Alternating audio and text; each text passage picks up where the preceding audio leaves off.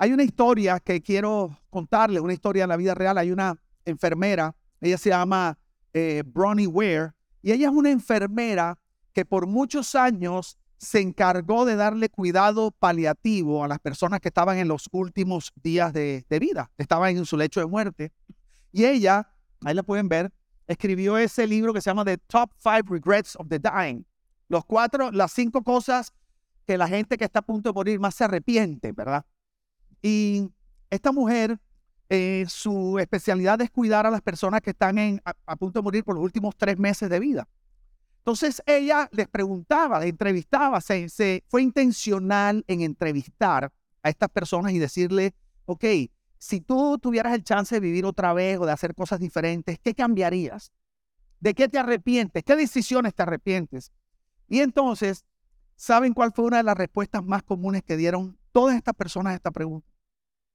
Porque yo creo que a ti te debe interesar qué respondería una persona que sabe que está a punto de morir y le, estuviera, y le están diciendo, si pudieras hacer algo diferente, ¿qué harías? Yo creo que la inminencia de la muerte es lo que más claridad le da a la persona. Nadie establece mejor prioridad. Ah, súper. Y entonces eso me ayuda como, oye, parece que es verdad. Tú sabes, pero a mí me tocaba tomar el riesgo y vivir la experiencia para empezar a darme cuenta que sí valía la pena interrumpir el status quo.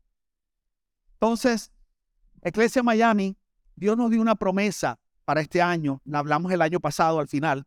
Dios nos dijo que en el 2023 es el año donde se van a realizar nuestros sueños y proyectos.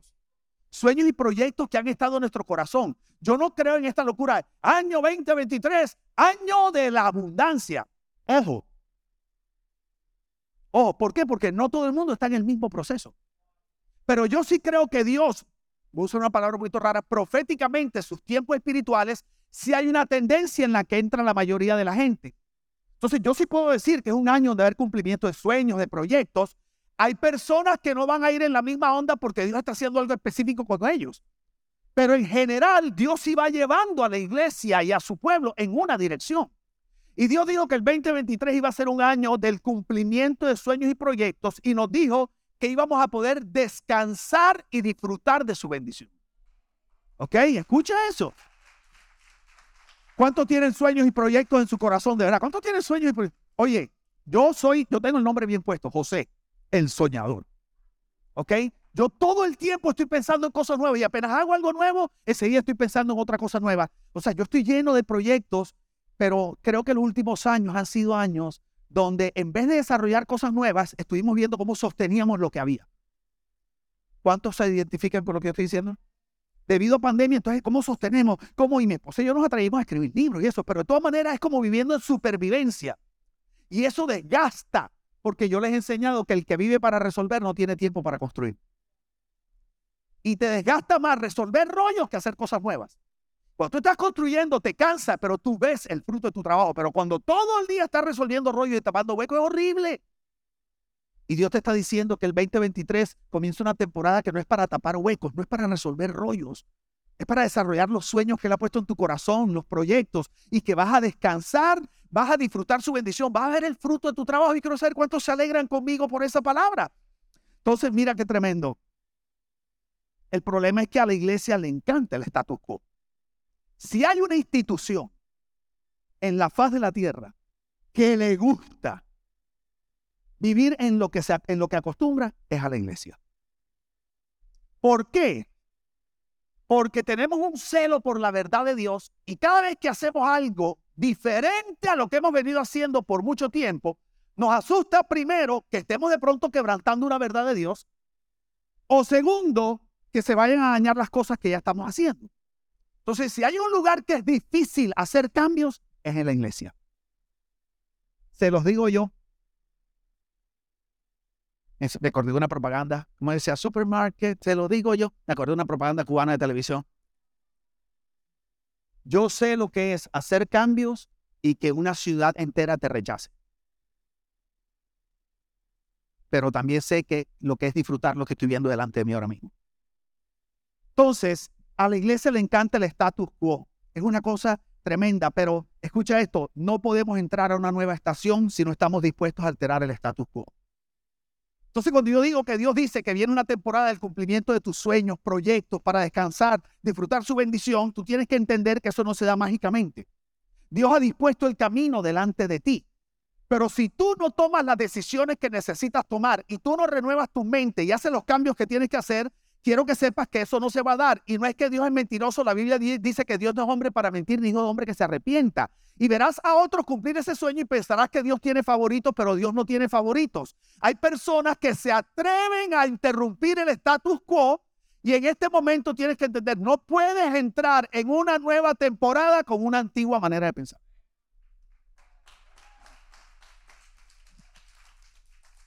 Por eso nuestra primera temporada del 2023, esta iglesia, nosotros funcionamos por temporadas en el año, tenemos tres temporadas. El año entero se llama It's Time to Believe. Pero el primer cuatrimestre se llama It's Time to Believe in Change. Y tú dirás, ¿y eso con qué se come? Aquí vas a aprender, si no aprendes Biblia, aprende inglés. ¿Ok? It's time to believe, es tiempo de creer in change, en el cambio. Es tiempo de creer en el cambio. Así se llaman nuestros primeros cuatro meses. Y es muy importante que lo hagamos basados en, o sea, en la palabra de Dios. Porque esto no se trata, ahí el pastor José ya se aburrió lo que venimos haciendo y quiere cambiar y va a meter a toda la iglesia en este asunto. No, no, yo quiero que tú entiendas que Dios está a favor del cambio y del progreso. A Dios le gusta el cambio, a quien no le gusta el cambio es a los religiosos. La gente religiosa se opone a Dios porque Dios mismo ha creado Toda, toda, la creación de Dios es dinámica, está permanentemente cambiando. Dios está a favor del cambio. Aunque la verdad de Dios nunca cambia, su creación y su obra sí es dinámica, está en permanente transformación. Entonces la iglesia no puede estar resistiendo el mismo diseño de Dios. Por eso la iglesia siempre está atrasada a todo. Por eso la iglesia no conecta con las generaciones. Por eso la iglesia no entiende el idioma de la gente joven. Por eso la iglesia ha perdido el oído de la sociedad. Porque la iglesia se ha resistido a los mismos diseños de Dios. Y nos autoengañamos a nosotros mismos diciendo que es que la humanidad se ha corrompido, como si la humanidad se ha alejado de la iglesia y de Dios. Y no hemos entendido que la humanidad siempre ha estado alejada de Dios. Entonces, si la humanidad se ha alejado de la iglesia, no es porque la humanidad se alejó de la iglesia, sino porque la iglesia se alejó de la humanidad. Porque en la Biblia no dice que la humanidad está llamada a ir a la iglesia, en la Biblia dice que la iglesia está llamada a ir a la humanidad. Entonces, si estamos lejos, es porque la iglesia se ha desorientado de su misión y de su campo misionero. Y nos ocultamos en edificios y cada vez lo tenemos que hacer más grandes porque como no queremos ir a la humanidad, porque nos resistimos al cambio, nos resistimos a la dinámica de Dios. Nos toca invitarlos a venir porque no sabemos qué hacer allá afuera con la gente normal porque los anormales somos nosotros.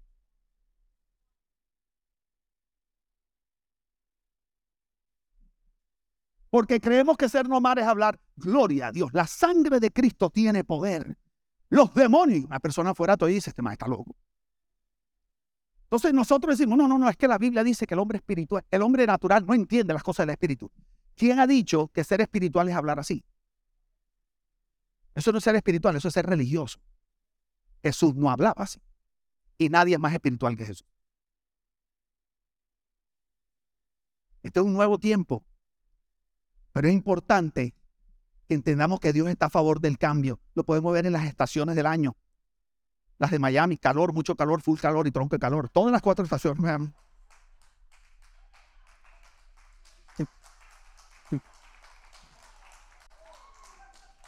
Suda, chorreas, te empapas, te ahogas. Son las cuatro estaciones, Miami. La única ciudad, creo yo, donde te levantas en 55 y en la mañana y el medio te das 88. 30 y no sé cuántos grados de diferencia. Pero tú lo ves en las cuatro estaciones, cuando vas al lugar del mundo, ves las cuatro estaciones, como Dios diseñó todo. Toda la creación de Dios es dinámica. Va cambiando el día, la noche, los organismos vivos, todo se va transformando. Y escúchame, aún la manera en que Dios hace las cosas cambia. Y eso es algo que la iglesia le cuenta entender. Creemos que Dios hace las cosas de la misma manera desde que creó hasta ahora o desde que tú lo conociste hasta ahora. Porque cuando tú lo conociste te impactó esa música. Renuévame, Señor Jesús. Y llevas 35 años. Renuévame. Y el Señor arriba, renuévate. ¿Por qué? Porque esa fue la canción que a ti te tocó. Porque todo lo que hay dentro. Entonces, esa música de Marco Witt, cuando Marco Witt llegó, la gente de la iglesia de antes decía que era el diablo. Porque tenía baterías y teclados. Decía, no, no, no, eso tiene que ser con, con arpa y órgano. Entonces pues llegó Marco, pero tú llegaste en la época de Marco, entonces para ti Hilson era el diablo. ¿Cómo así que esos efectos, eso parece YouTube? Entonces los que llegaron con Hilson, entonces Mosaic es del diablo. La realidad es que ninguno es del diablo. La realidad es que como eso fue lo que tocó tu corazón, tú crees que eso es lo que es de Dios. Nos resistimos al cambio y nos estamos perdiendo los propósitos que Dios tiene para nosotros y a través de nosotros para las demás personas. ¿Me estoy haciendo entender? Tiene una carita, así. Mira qué tremendo Isaías 43, 16, hablando de cómo Dios cambia la manera de hacer las cosas. Isaías 43, 16 dice, yo soy el Señor, está diciendo, yo soy, me identifico, para que sepas que no es otro, no es un invento del pastor, yo soy el Señor, el que abrió un camino a través de las aguas e hizo una senda seca a través del mar. Está hablando cuando los, los israelitas escaparon de Egipto, ¿ok?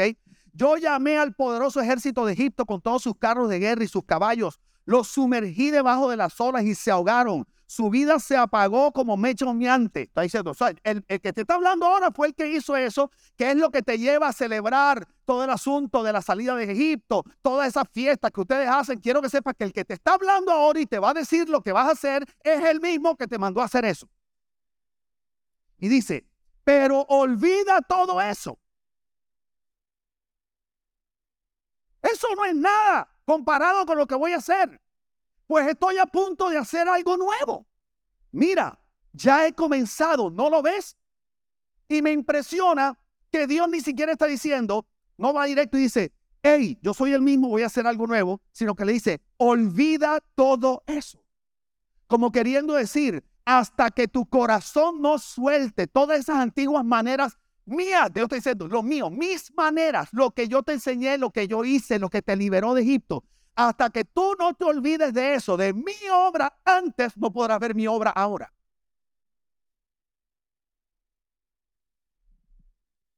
Y nos sorprende por qué nuestros hijos y los jóvenes no quieren venir a la iglesia.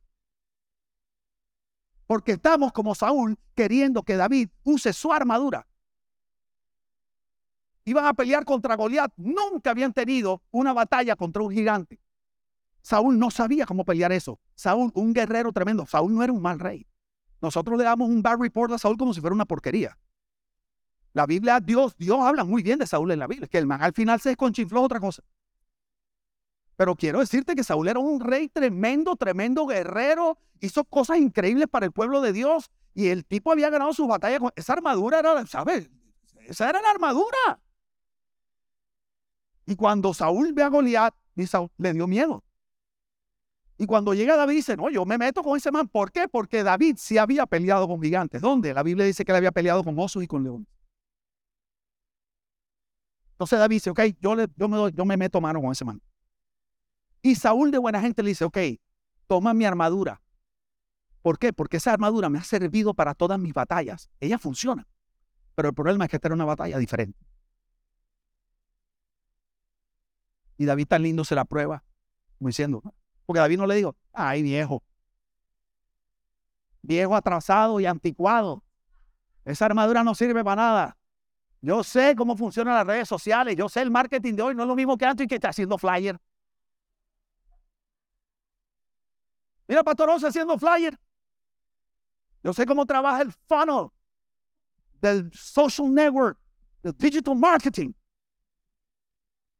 ¿No? David se la puso. Mi me van a dar por la cabeza con esto. Se la quitó. O sea, quiero que entiendas algo. Tenemos que tener cuidado de no estar obligando a la gente a vivir en lo que Dios nos enseñó a nosotros para nuestra época. La nueva generación no es que sean rebeldes, ellos traen las respuestas para las batallas de este tiempo. Viene algo nuevo, la pregunta es si te vas a atrever a interrumpir el status quo. Porque no solamente se interrumpe lo que Dios quiere hacer a través nuestro, sino que le interrumpimos el camino a nuestros hijos. Y no podemos ser egoístas de tener el lugar que a nosotros nos encanta mientras la siguiente generación se pierde y se aleja de Dios. Me estoy haciendo entender. Entonces, cuando encasillamos a Dios, perdemos de vista lo nuevo que Él está haciendo y nos estancamos. Los psicólogos han encontrado que el cambio produce beneficios significativos. Te lo voy a mencionar rapidito. Los psicólogos, la ciencia dice que el cambio, y conmigo, el cambio, usa esa palabra para que te acostumbres, dice, mi cambio, cambio. Ok. Dice que el cambio produce crecimiento personal. Cada vez que algo cambia, crecemos y aprendemos nuevas cosas. Dicen que el cambio produce adaptabilidad. Los cambios nos enseñan a adaptarnos a nuevas situaciones, ambientes y personas. Nos volvemos resilientes. La persona que sabe enfrentar cambios se vuelve resiliente. No la tumba cualquier crisis en la vida. Dice que el cambio produce progreso, porque todos tenemos áreas en las que queremos mejorar, pero todos sabemos que las cosas no van a mejorar por sí solas. Necesitamos hacer algo diferente. Deja de estar hablando que quieres progresar en la vida mientras no te atreves a cambiar.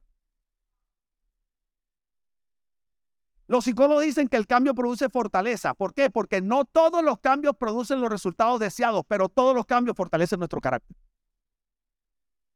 El cambio produce oportunidades. Hay muchas oportunidades nuevas esperando a aquellos que se atreven a salir del camino habitual. Los cambios traen nuevas oportunidades para ser felices y encontrar la plenitud. Este es el tiempo de creer en el cambio. Pero hay cinco cosas que se oponen al cambio. ¿Cuántas hay? Así conmigo. Entonces te las voy a enseñar. Cualquier parecido con la realidad es pura coincidencia. Dile al lado, dile, dile, dile. Dile. Lo que el pastor nos va a mencionar ahora, no tiene que ver contigo, sino con tu vecino. Ok.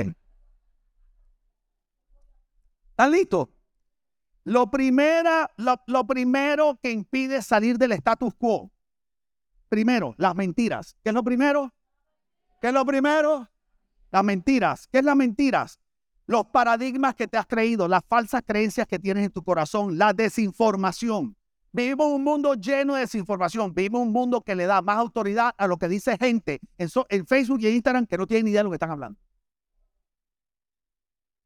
Porque estamos en medio de una generación herida con las autoridades y con la paternidad, afuera de la iglesia y adentro de la iglesia. Por lo tanto, estamos rechazando la autoridad. Rechazamos a las personas que saben. Y hemos sustituido la autoridad con la influencia. Y ahora le damos más autoridad a los influencers que a las autoridades en esos temas. Porque las autoridades tú no las escoges, Dios te las pone, pero el influencer lo escoges tú. Y si no te gusta lo que dice, lo cambias. Y le damos más autoridad a una mujer que tiene 150 millones de seguidores en Instagram que a un médico.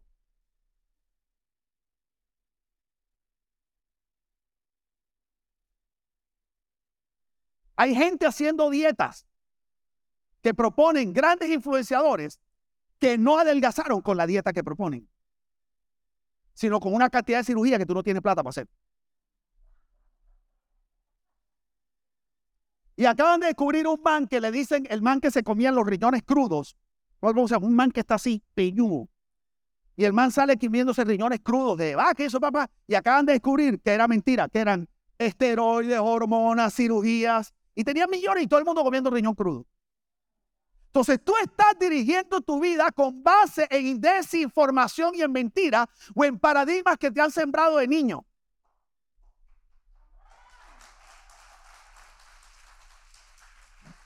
La Biblia dice, conoceréis la verdad y la verdad te hará libre. Lo primero que tienes que entender es que la mentira se opone a salir del status quo. Por eso la Biblia dice que no te conformes, no te resignes a este mundo, a lo que esta humanidad te propone, hacer otra, otra, otra estadística de ataques de divorcio, de divorcio, otra estadística de ataques de pánico, sino que te transformes por la renovación de la mente para que verifiques cuál es la buena voluntad de Dios, que es agradable y perfecta. Dios te está diciendo, yo tengo para ti cosas increíbles este año, pero tienes que aprender a vivir por mi verdad y no por todas las mentiras que tienes en tu corazón.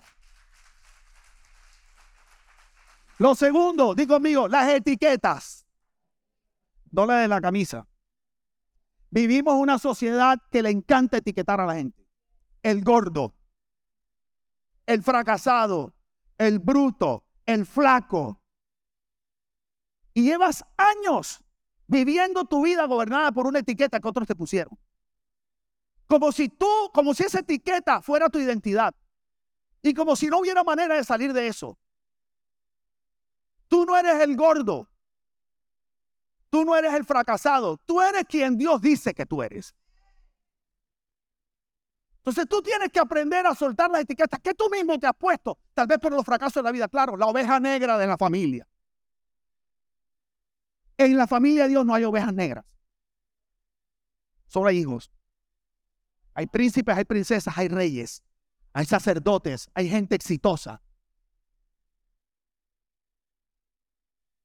En Dios ni siquiera hay malos y buenos.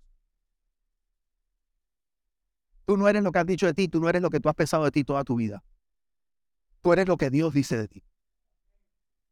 Tienes que aprender a soltar esas etiquetas, pero te las tienes que creer. Me mostré el otro día una transformación, que fue ayer a mi esposa, de un man gordo así en Instagram, pero impresionante.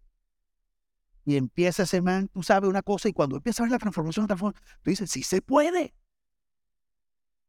Pero te la tienes que creer. Yo puse aquí, el pobre, tú no eres el pobre. No es que, tú sabes, nosotros somos, dentro de los Dugán, los pobres. Porque es que sí, están los ricos y los pobres. Dentro de los Rodríguez, los ricos y nosotros. No, no, no. Dentro de Dios no hay ricos y pobres. En la familia de hay gente próspera. Gente en abundancia. Tienes que quitarte esa etiqueta y aprender cómo se consigue esa prosperidad dentro de la familia de Dios. Que no es con manipulación ni es siembra que siembra que siembra. Pero bueno, no es el tema de hoy. Digo conmigo mentiras, etiquetas, digo conmigo el temor, hay una palabra que se llama la metatesiofobia. Metatesiofobia es el temor a lo nuevo, el temor a lo desconocido, al fracaso, a la decepción, al qué dirán. Hay gente que tiene tanto temor a fracasar que no se atreve a dar el paso. Por eso permanecen años en la, empresa que odian, en el trabajo que odian, en la profesión que odian. Y tienen sueños grandes, pero al pasar los años se le va muriendo el sueño. Porque no es lo mismo comenzar una empresa a los 30 que a los 60. gente que tiene temor a lo nuevo. Por eso Dios le decía a Josué, no temas ni desmayes. Solo te mando que seas fuerte y valiente. No temas ni desmayes. El temor te paraliza. Hay gente aquí que está paralizada. Este año tú vas a salir de esa parálisis en el nombre de Jesús. Este es el año que tú vas a soltar esa parálisis y te vas a atrever. Por eso tú ves tanto empresario que dice que aprendas a estar cómodo con el fracaso. Hay gente que no entiende que el camino al éxito es a través de muchos fracasos. Te puedo dar decenas de ejemplos. ¿Cómo se llama el que inventó la luz incandescente? Edison, Thomas Alva Edison. Quemó miles de bombillas antes de alcanzar una que le prendió por segunditos.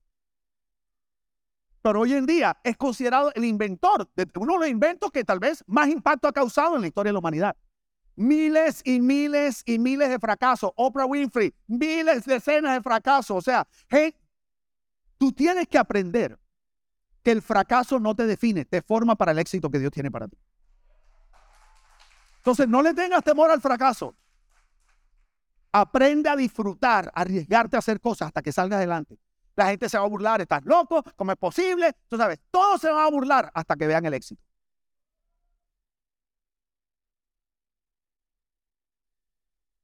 Digo conmigo, el cansancio.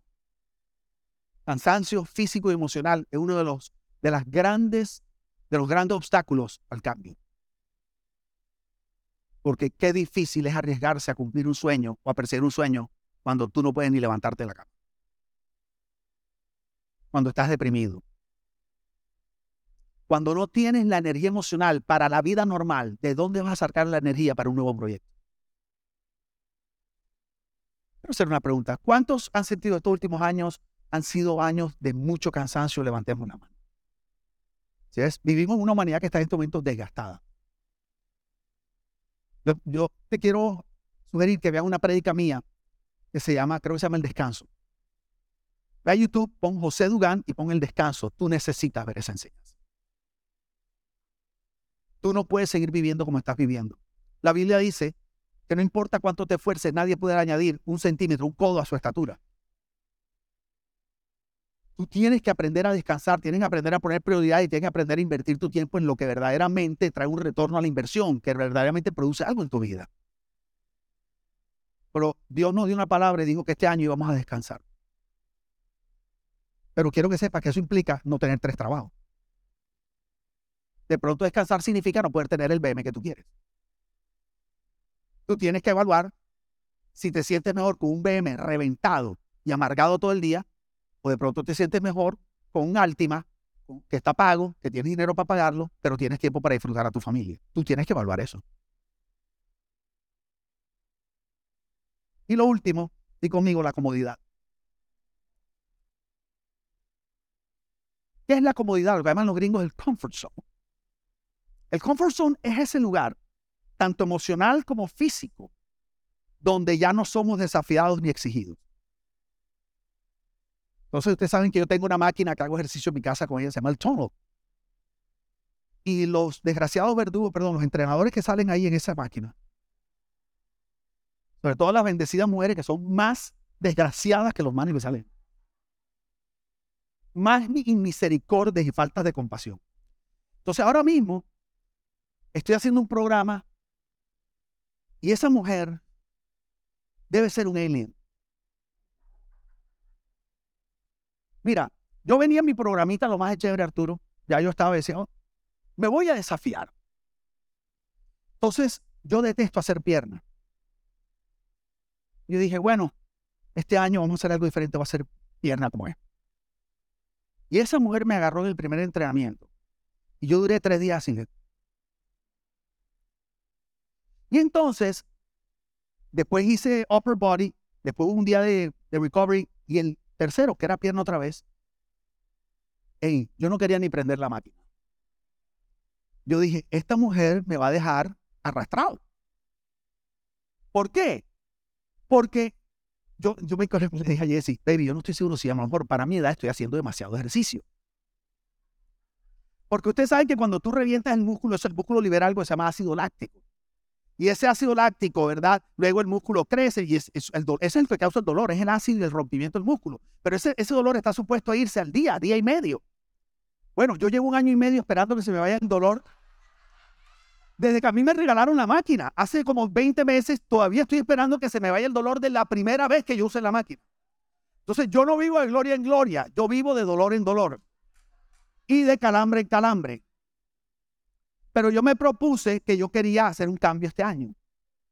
Y para hacer el cambio me ha tocado salirme del comfort zone, de los pesos que yo hacía y de los ejercicios que ya mi cuerpo estaba acostumbrado a hacer. Y quiero decirte algo, lo odio. Quiero que sepas, yo no disfruto hacer ejercicio. Yo no voy, mi amor, ¿para dónde vas? Mi amor, tengo mi encuentro personal con el tono. No me molesten en hora y media. Me voy a sacar la leche. ¡Ah! No, no, nada. Todos los días un sufrimiento, todos los días una batalla, todos los días un desafío, todos los días. Y cuando termino todos los días digo, güey, yo salgo ahí, yo digo, mío, y ella me ve que estoy, uh, uh, y yo digo, mío, y ella me ve que estoy, y los niños me dicen, papi, me despertó tu respiración. Yo estoy durmiendo en el segundo piso.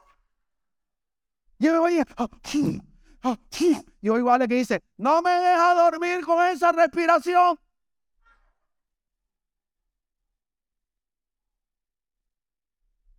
Pero todos los días, no te miento, todos los días alguien me dice, tú te ves joven. Oye, te ves bien. ¿Cuántos años tienes? 56. 56 años. Tenía 22.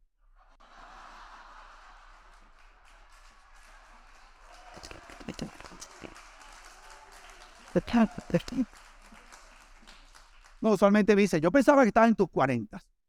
41, 42.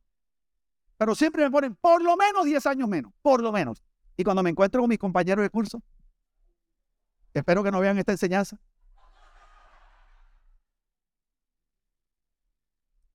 El buen barranquero me ven, ¿verdad, Diego? Oh, sí. Oye, ¿tú qué estás haciendo? No es operación. Ey, todos los días, todos los días yo decido salirme del confort Entonces, oye, así es con la oración, así es con la alimentación. El cuerpo siempre te va a pedir lo conocido, lo fácil. Dios ha establecido un camino para ti este año. La pregunta es si te vas a atrever a interrumpir el status quo. Ay, pastor, yo quiero, no sé, que mi familia sea mejor, tal cosa. Bueno, tal vez no debería estar jugando Nintendo todos los días.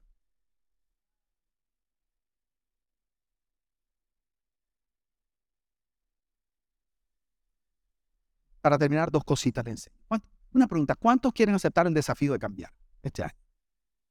Lo primero que tú necesitas es fe. Digo, amigo, fe. Oye, esto, el cambio requiere fe. Cambio requiere fe. Hebreos 11.1 dice, la fe es la seguridad. Digo, amigo, seguridad. Eso, la fe es la seguridad de recibir lo que se espera. Es estar convencido de lo que no se ve. Escucha eso. Fe es estar seguro. En esta versión dice estar seguro. En otra dice, e, es pues la fe, la convicción de la certeza de lo que no, perdón, la convicción de lo que no se ve y la certeza de lo que se espera. O la certeza de lo que se espera. Entonces, la fe es estar seguro es estar seguro y estar convencido. Digo conmigo, estar seguro y estar convencido. ¿Qué fe? Estar y estar. Si ves, la fe no es inestabilidad, la fe es seguridad y convicción.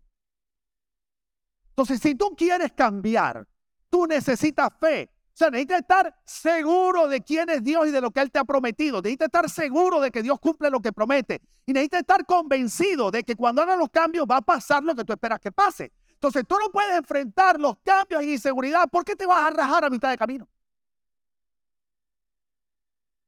Cuando la cosa se ponga dura y esté como yo así, que hoy me duele hasta las pestañas.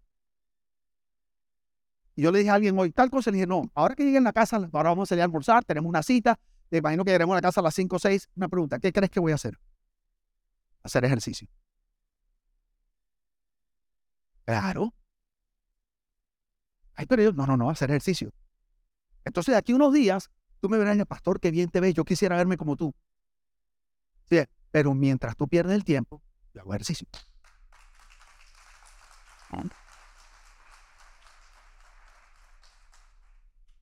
Necesitas fe. La fe se fortalece invirtiendo tiempo con Dios. Tú necesitas exponerte a cosas espirituales.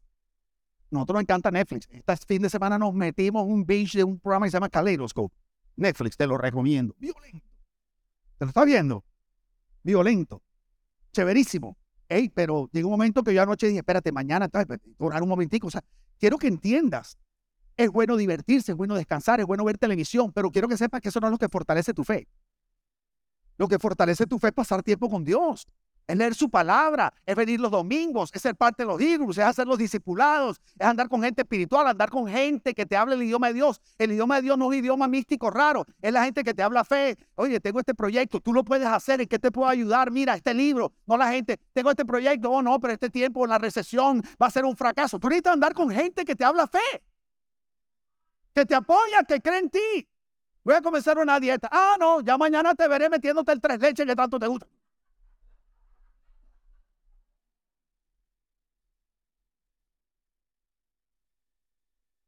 Me estoy haciendo entender. Para el cambio, digo conmigo, necesito fe. Te quiero motivar a invertir en tu vida espiritual este año. Y lo segundo que necesitas es ciencia. Y de eso no te van a hablar mucho en las iglesias. El cambio tiene su ciencia. Y aquí lo puse. O sea, ¿qué requieres? Un sistema. La ciencia ha demostrado que hay algunas pautas que ayudan a las personas a lograr los cambios que anhelan y cumplir sus metas. Te voy a dejar con esta perla. Escucha esto. Hay una profesora que se llama Katie Milkman de Wharton University, quien ha dedicado toda su carrera al estudio del cambio del comportamiento.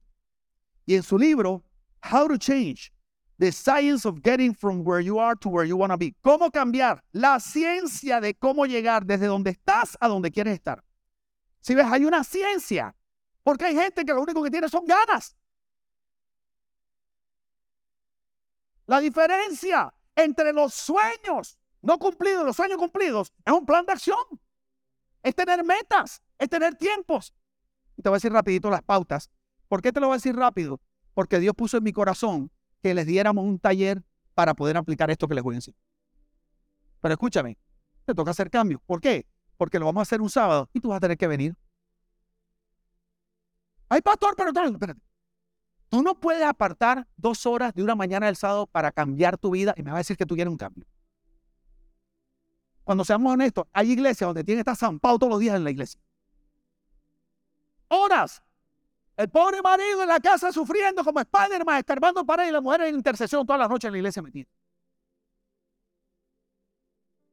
Los niños no le ven la cara ni a su mamá ni a su papá porque tienen que servir, porque si no, son malos hijos de Dios y Dios no los bendice.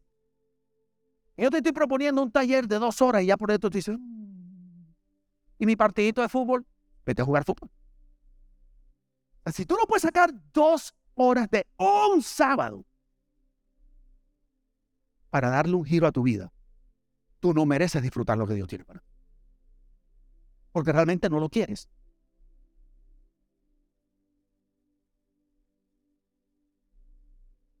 Entonces esta mujer dice que primero necesita encontrar lo que se llama un fresh start moment. Y el principio de año es perfecto. Y el principio de año es un fresh start moment. Porque el fresh start te da sensación de optimismo y esperanza. Segundo, tienes que establecer una meta clara. Ah, ¿qué quieres? Rebajar. ¿Rebajar qué? Las deudas. Las libras. Eso no funciona así. Tercero, necesitas dividir el proceso en pasos pequeños y definidos. Todo eso te lo vamos a dar en el taller y lo vamos a hacer contigo. Bueno, no lo vamos a hacer por ti, pero te vamos a ayudar ahí. Cuarto, necesitas establecer un tiempo y un lugar para llevar a cabo tu plan. Cinco, necesitas hacerlo de manera divertida. Seis, necesitas rodearte de personas que te apoyen. Entonces, queremos ayudarte para que hagas el plan. Y nosotros vamos a interrumpir nuestro sábado, nuestro único día libre, para ayudarte a ti, porque ya yo tengo mi plan.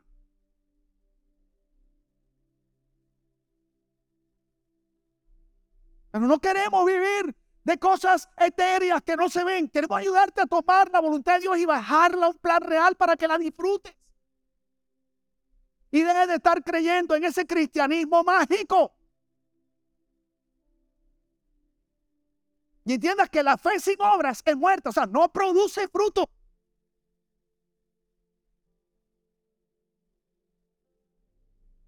Ese taller lo vamos a hacer en, en este mes y se lo vamos a anunciar. ¿Por qué? Porque no lo he, no lo he coordinado todavía. Pero ¿sabes qué? Hey, yo no quiero estarte persiguiendo. Acuérdate, Gina. Gina, el taller. yo sé que a Gina, a William tengo que. Ellos están encima mío. Ajá, pastor, ¿y el taller? Ajá, ¿y el taller cuándo es? Pregunta, me estoy haciendo entender. Yo quiero lanzarte un desafío a cambiar este año. Hey, Dios tiene cosas tremendas para ti. Pero yo no puedo hacerlo por ti. Yo quiero hacerlo por mí y por mi familia. Estoy terminando. Pero a mi hijo Dani, ¿cómo está de flaquito? Lo vieron en el video. Tan bello. ¿Saben por qué se ha adelgazado? Porque está haciendo ejercicio todos los días. Hasta el 31 de diciembre hizo ejercicio y el 1 de enero. Yo nunca le he dicho, oye, pero gordo. Pero me dijo, papi, ¿cómo yo puedo evitar situaciones malas en la vida. Y le dije, bueno, hay cosas que tú no puedes evitar, pero hay otras que sí. Y dije, ¿sabes cómo la evitas? Eh, creando buenos hábitos y tomando decisiones sabias. Le dije, yo el primer buen hábito es aprender a comer saludable y hacer ejercicio. Hice una rutina para niños. Todos los días él hace tres sets de jumping jacks, sentadillas, hace push-up to plank y hace abdominales y después que hace esos tres sets, 50, 15, 15, 15, tres sets, hace media hora una caminadora, un ritmo, ta, ta, ta, ta. Y todos los días el tipo se ha bajado. Entonces ahora llega y me dice, papi, mírame, papi, mira cómo estoy. Tú sabes. Pero lo hizo el 31 de diciembre. Yo no le dije que lo hiciera. Pero ¿sabes por qué lo hizo el 31 de diciembre? Porque yo lo hice el 31 de diciembre.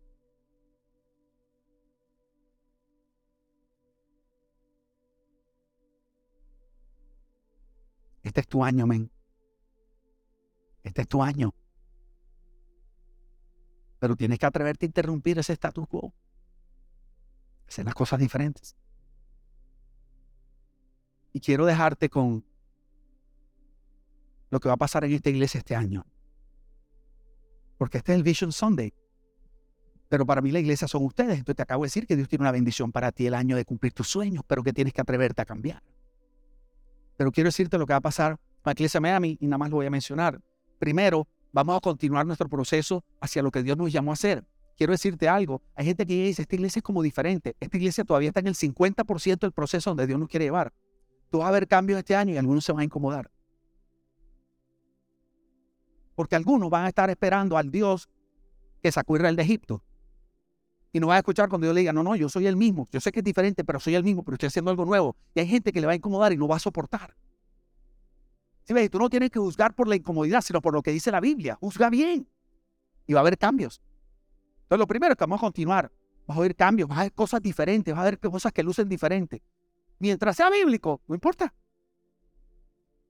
Pero lo queremos hacer por tus hijos y por los jóvenes. Esta iglesia es una iglesia que es dos generaciones más joven que el pastor que la pastorea. Eso es un milagro en la iglesia cristiana. Eso es lo primero. Lo segundo, vamos a profundizar en la vida espiritual. Dios nos dijo que este año es un año de profundizar en las cosas espirituales. Vamos a tener unas noches especiales de adoración íntima. Es una cosa bien tremenda que vamos a hacer. Lo tercero que vamos a hacer es que vamos a, vamos a hacer los discipulados Life Track 201 y 301. El año pasado lanzamos el 101. Este año vamos a hacer el 201 en este semestre y el 301, 301 en el siguiente semestre para formar tu carácter. Lo otro que vamos a hacer es que vamos a, establecer nuestro instituto de liderazgo con acreditación y todo. Vamos a tener una, escuela en esta iglesia, pero una escuela para, perdóname que te lo diga, para aprender a orar. O sea, si tú llegaste a esa escuela y ya no sabes orar, está frito. O sea, esto es una escuela para formar líderes en todas las áreas. No, puro pastorcito, no. Lo que va a cambiar el mundo no son pastores, son hombres y mujeres de Dios allá afuera donde se necesita. Y es. A tener una escuela de liderazgo acreditada a nivel nacional. O sea, tú estudiar y vas a tener crédito y puedes usar tus créditos para otras cosas. Y lo último, en el nombre de Jesús este año nos vamos a mudar a nuestro nuevo local. ¿Ok? Este es el año que nos vamos. Entonces, quiero que veas hacia dónde va la iglesia. Va a ser un año tremendo. Pero va a ser un año tremendo para ti. Entonces, no permitas que lo que hemos hablado te pase por aquí. Ey, abraza esta vaina. Esto es tuyo. Esto es tuyo. Todo lo que estamos haciendo es para ti. Nada de esto es para nosotros. La única alegría que mi esposo y yo obtenemos de esto es ver la vida de Dios en tu vida. Nosotros no tenemos otro, otro salario aquí, o sea, otro, otra recompensa que no sea verte a ti feliz ver a tus hijos felices, verte tener un matrimonio saludable, ver a tu esposa mirarte con ojos de admiración cuando antes te querían abortar. Ver a tu suegra irse lejos, perdón. Irse lejos, orar por ustedes y luego regresar. Suegra, perdóname, se me olvidó que tú estabas mirando. ¿Cuántos están listos para lo que Dios tiene en este año nuevo? ¿Cuántos de verdad? ¿Cuántos están listos? Colócate de pie, dale un aplauso bien fuerte a Dios. Vamos, iglesia, dáselo fuerte. Apágale.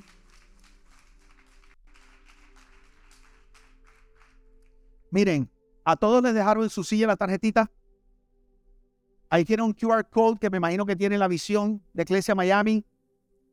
Em, pon el QR code para ver dónde te encuentras. No sé que estés más perdido cada en en el Día de la Madre. ¿Ok? Pon el QR code para ver en qué parte de la visión, qué puedes hacer. ¿Cómo puedes alimentar tu vida espiritual? Atrévete a cambiar. ¿Ok? Mira. Yo quiero hacer una oración por ustedes. Quiero hacer algo especial. ¿Cuántos aquí reconocen que les cuesta trabajo interrumpir el status quo? Levantemos las manos al Señor. Padre, ayúdame. Deja tu mano arriba. Yo quiero orar por ti. Padre, te quiero dar gracias por cada persona que ha levantado su mano. No es fácil interrumpir la costumbre. No es fácil atrevernos a hacer cosas nuevas. Pero la realidad es que sería irracional pedir resultados diferentes si continuamos haciendo siempre lo mismo. Yo quiero pedirte, Padre, que tú, por medio de tu Espíritu Santo, produzcas en nosotros ese querer como el hacer. Que nos motives, mi Dios, atrevernos a ser valientes de hacer los cambios que tengamos que hacer, pero no solo eso, a permanecer en esos cambios hasta ver el resultado de esos cambios, Señor. Yo declaro que al final de este año y durante el año, estaremos escuchando permanentemente testimonios de tu bendición, Señor, de tu restauración, Señor, de, del descanso, de los sueños, de los nuevos proyectos, de los nuevos emprendimientos, Señor. Porque este es el año de creer. It's time to believe in change. Este es el año de creer en el cambio. Y termino diciéndote esto. De pronto estás cansado de querer cambiar y no ver cambio.